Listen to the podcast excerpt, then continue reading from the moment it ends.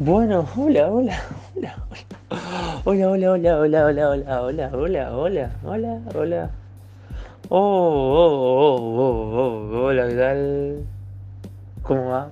Me encanta porque todos los podcasts míos arrancan distinto. Habla un poquito de mí, puede ser, ¿por qué no? ¿Por qué no? ¿Eh? Hablan un poco de mí. Bueno, Estoy al lado de la ventana, estoy haciendo el podcast con el celular, por eso capaz también se escuche distinto el audio. Em, después también mi vieja ahora se va a bañar. Así que nada, eso. Pero hoy voy a hablar de un tema loco. De un tema loco, de un tema...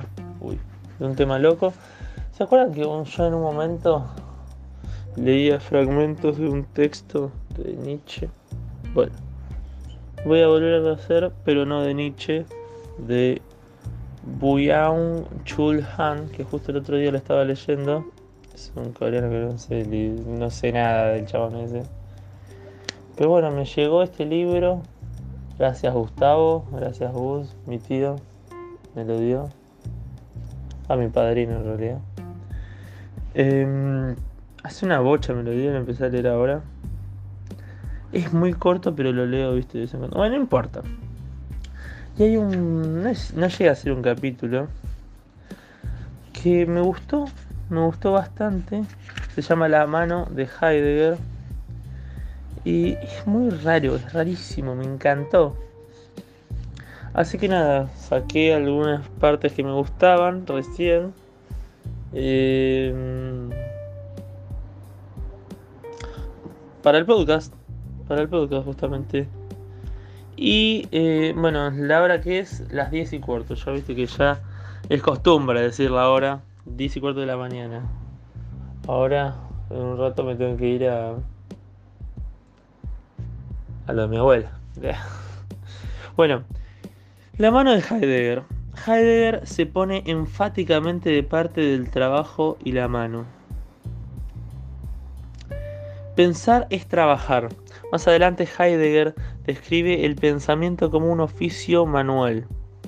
Quizá el pensamiento sea también como la construcción de un armario.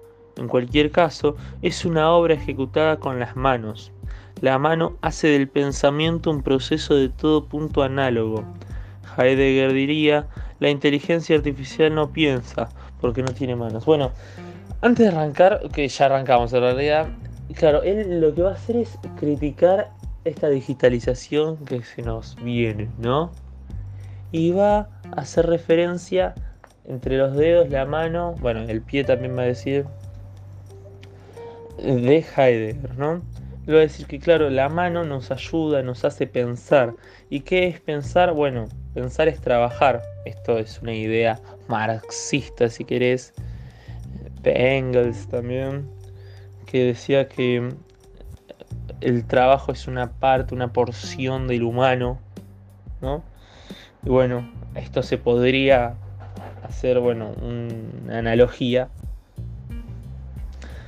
Em, bueno, la mano de Heidegger defiende decididamente el orden terreno frente al digital. Fíjate lo que te dice, claro.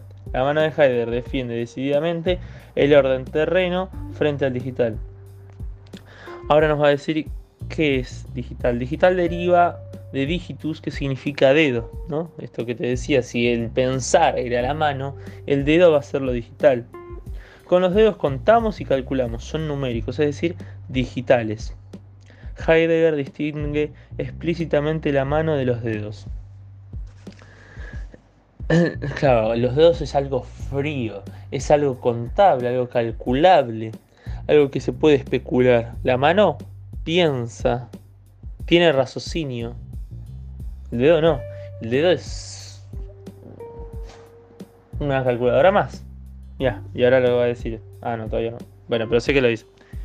La máquina de escribir en la que solo intervienen las yemas de los dedos retira al hombre de la esfera esencial de la mano destruye la palabra degradándolo, degradándola a un medio de transmisión, es decir, información. al momento de escribir, ya sea en la máquina de escribir acá dice, o en la computadora, nosotros alejamos nuestra personalidad. Según Heidegger, no estamos pensando, ¿me entendés? Estamos transmitiendo información. Que esta información no tiene carga. ¿No? Porque no la sentimos realmente. Solo la escritura a mano se acerca al dominio esencial de la palabra. La máquina de escribir, según Heidegger, es una nube sin signos, es decir, una nube numérica, un cloud, que oculta la esencia de la palabra.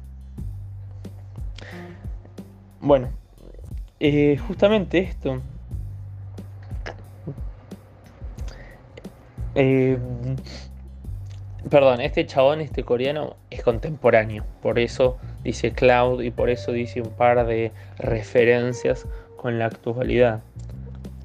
Em, bueno, entonces solo la escritura de la mano se acerca a lo esencial de la palabra, ¿no? Se acerca a la comunicación sensitiva, ¿no? La máquina de escribir, según Heidegger, es una nube sin signos. Claro, la máquina de escribir, el hecho de escribir en máquina, ¿no? Es decir, una nube numérica, un cloud que oculta lo esencial de la palabra. Fíjate cómo relaciona, cómo vincula el cloud, el cloud del iCloud, de la nube, con esto, ¿no? Con esta esencialidad de la palabra. Eh, por eso me gusta leer contemporáneos, porque es, como que siento que estoy leyendo el presente. Bueno. En la medida en que señala aquello eh, que se atribuye al pensamiento, solo la mano recibe el don del pensamiento. Bueno, esto que decía, solo la mano piensa. Convierte la palabra en información. Se acerca al aparato digital.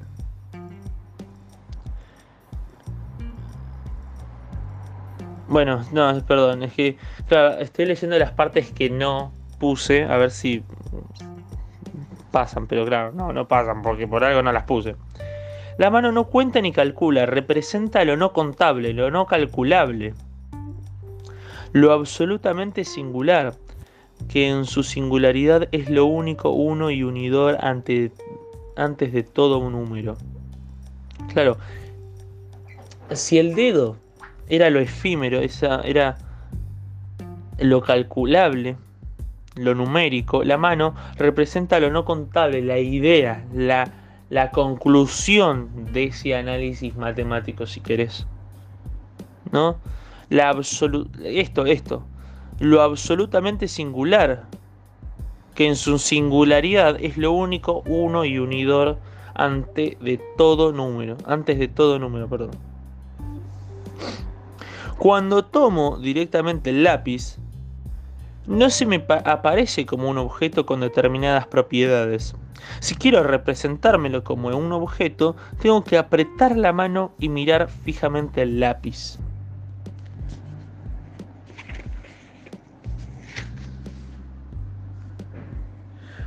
Acá.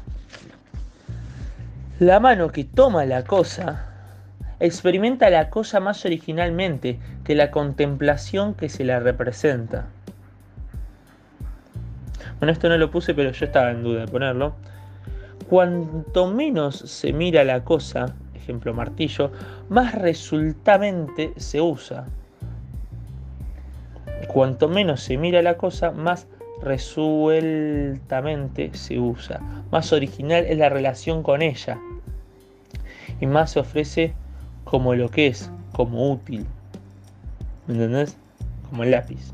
El martilleo mismo descubre la específica manejabilidad del martillo. Nosotros no vamos a conocer algo si no lo tomamos. ¿Con qué? Con la mano. ¿Entendés? Si no hacemos acción de ello. Martilleo, acá dice. Bueno, llamamos Suhandenheit, estar a la mano, al modo de ser del útil en el que se revela por sí mismo.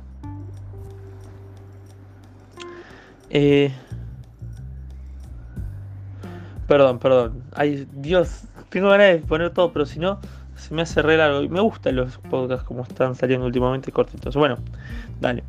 La fiabilidad, otro tema que voy a hablar. La fiabilidad es una experiencia primaria de las cosas que en sí misma precede a la utilidad. Bueno, si la utilidad la brindaba la mano, la fiabilidad es predecesora a la utilidad. Heidegger ilustra la fiabilidad con un cuadro de Van Gogh. Se va a ayudar, se va a apoyar en un cuadro de Van Gogh. Este cuadro va a ser de un par de botas de zapato. ¿Y por qué Heidegger elige los zapatos como ejemplo? Bueno, porque los zapatos protegen el pie, y por otro aspecto después que también lo va a decir, protegen el pie, que en muchos aspectos está relacionado con la mano. Curiosamente, Heidegger llama explícitamente la atención sobre el pie, lo que sería bastante innecesario, ya que todo el mundo sabe para qué sirven los zapatos. Tomaremos como ejemplo un utensilio corriente, un par de botas de campesino. Este tipo de utensilio sirve para, eh, calzar los pies. Bueno, justamente va a explicar la fiabilidad mediante los pies. claro, mediante los pies. Y para ello se va a apoyar en una representación eh, que hace Van Gogh, ¿no? que cubre justamente a los pies. Para Heidegger, las botas campesinas las lleva la labradora. Ah, perdón, las botas estas son de campesinos. Che, la puta madre, justo ahora se ponen a martillar. Porque acá a la vuelta de mi casa están haciendo un edificio y están haciendo bosta todo. Siempre hacen edificio, boludo. Bueno, perdón. Para Heidegger, las botas campesinas las lleva la labradora cuando trabaja en el campo. Eh, la labradora me parece que es como la campesina, así no importa. Bueno. Y solo en ese momento son precisamente lo que son. Lo son tanto más cuanto menos piensa la labradora en sus botas durante su trabajo, cuando ni siquiera las mira ni las siente. ¿No? Porque, claro, él va a decir que estas botas representan una cosa diferente a la que va a decir Van Gogh. Van Gogh va a decir otra cosa que no va al caso, no importa lo que piense Van Gogh. Em, él va a decir que, claro, lo importante no es verla y analizar, o sea, es verla y analizarla, pero en su uso, o sea, el producto final te habla del, del portador, ¿me entendés? Justamente, bueno, estas botas campesinas las lleva la labradora cuando trabaja en el campo. Y solo en ese momento son precisamente lo que son. La esencia se contextualiza, ¿me entendés? En el campo. Lo son tanto más cuanto menos piensa la labradora en sus botas durante su trabajo, cuando ni siquiera las mira ni las siente. Claro, la labradora ni sabe que tiene las botas. O sea, sabe, obviamente, que tiene las botas, pero ni, ni, ni se molesta por, por analizarlas. ¿Me entendés?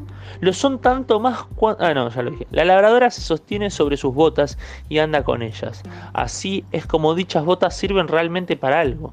Es en este proceso de utilización del utensilio cuando debemos toparnos verdaderamente con el carácter del utensilio. La cosa martillo se me aparece como lo que es, esto es, como útil en el momento en que lo tomo de la mano y doy martillazos, en lugar de quedarme mirándolo. Y lo mismo los zapatos, cuando la campesina permanece de pie con ellos, sin embargo, la esencia del zapato no es la utilidad. En un lenguaje figurado, Heidegger señala un nivel de experiencia que precede a la utilidad. ¿No?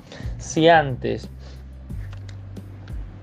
la mano le daba utilidad y era el accionar, el zapato no es el accionar, sino que te sostiene, sostiene que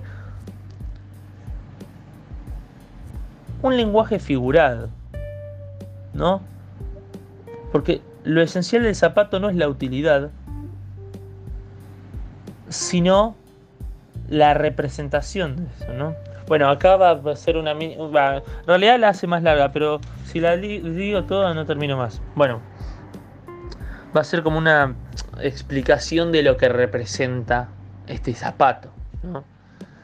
En la oscura boca del gastado interior del zapato está grabada la fatiga de los pasos de la faena.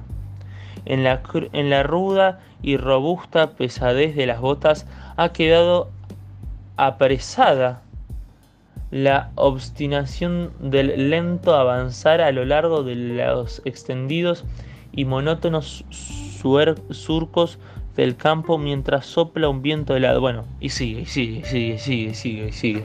Así. ¿Me entendés? A lo que va este muchacho. Justamente a todo lo que habla el proceso que hayan tenido este zapato. Es como una esencia arqueológica, ¿entendés? Como un registro arqueológico. Estos zapatos van a hablar de la persona portadora, ¿no? Ahora me voy a dar vuelta porque capaz se escucha. No sé si se escucha este coso, porque además estoy usando el martillo, el martillo. Estoy usando el micrófono del celular, entonces muy bien no se debe escuchar. Pero bueno, me gusta, ¿eh? Cómo está quedando el podcast. Bueno. La fiabilidad sostiene a la vida. ¿no? La cosa con su fiabilidad es una cosa del mundo. Si la cosa se desconecta, como hoy, de esa abundancia de referencias que funda el mundo y se agota en la pura funcionalidad, su fiabilidad también desaparece. Porque claro,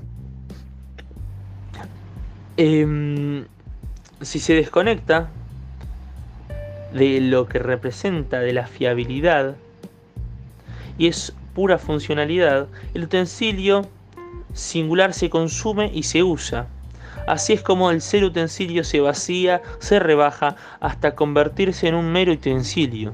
Esta vaciedad del ser utensilio es la pérdida progresiva de la fiabilidad. Ya solo se ve la utilidad encueta y desnuda. Escueta, perdón, encueta, escueta y desnuda, ¿me entendés? Justamente por eso la fiabilidad precede a la utilidad algo que en esta nueva era digital no se puede obtener. El pie representa entonces en Heidegger la estabilidad del suelo, la fiabilidad. Las manos y los pies señalan el lugar de pensamiento de Heidegger, lo ligan al orden terreno. El hombre sin manos del futuro es también un hombre sin pies, abandona flotando la tierra hacia la nube digital. Bueno, justamente como están conectados las manos y los pies, em, puesto a que, claro, una cosa era la fiabilidad, la estabilidad también del cuerpo, y otra era el pensamiento, el accionar, el pensamiento, el accionar, que, bueno, señalarán el lugar del pensamiento. En cambio, el hombre del futuro ya no tendrá manos ni pies figurativamente hablando y se irá flotando en su nube pedo, de pedo, de pedo, de silo, de pedo, Augusto, de pedo. Los seres humanos son, según Heidegger, seres condicionados por las cosas se pone así resultantemente al incipiente orden digital en el cual el mundo se queda en un sistema de información que puede solicitarse. Justamente Heidegger critica este mundo informativo, ¿no? O sea, no textual, porque es del siglo XIX, me parece, siglo XVIII. Pero mm, lo criticaría, ¿entendés? Em, bueno, se opone así resultantemente al incipiente orden digital en el cual el mundo se queda en un sistema de información que puede solicitarse. El orden digital es lo que no es lo no condicionado por las cosas, mientras que el orden terreno afirma el ser humano condicionado por las cosas. Bueno, justamente, el hombre está condicionado. ¿Por qué? Por las cosas, por las cuestiones de la realidad, del mundo terrenal cambio, el orden, el orden digital, el humano digital, no está condicionado por nada. El ser humano eh, no está a punto de abalanzarse sobre la totalidad de la Tierra y su atmósfera, de arrancar y obtener para sí el, el escondido reino de la naturaleza bajo la forma de la fuerza. El ser humano no está a punto de abalanzarse sobre la totalidad de la Tierra y su atmósfera, de arrancar y obtener para sí el escondido reino de la naturaleza bajo la forma de fuerza. Este mismo hombre rebelde es incapaz de decir sencillamente qué cosa es, es decir, ¿qué es eso de que una cosa sea? Uf, acá me mató. Acá me mató. Entiendo más o menos. O sea, claro, no está atravesado por la atmósfera, por la tierra, por la naturaleza. No podría describir siquiera qué es lo que le está sucediendo, qué es lo que una cosa hace, ¿me entiendes? Nos encaminamos hacia un, una era trans y poshumana en la que la vida humana será un puro intercambio de información mediante los dedos, si quieres. El hombre se deshace de su ser condicionado, de su factibilidad, que sin embargo lo hace ser precisamente lo que es, un hombre condicionado.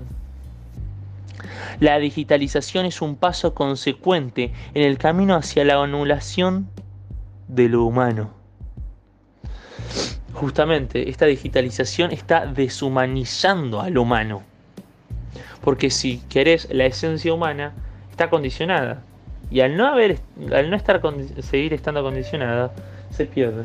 Pero bueno, esto es un simple análisis de este chabón que es coreano, chino, japonés, perdón, perdón, no sé, no sé diferenciar, sé que hay diferencia, tipo en las facciones, no lo sé, no las reconozco.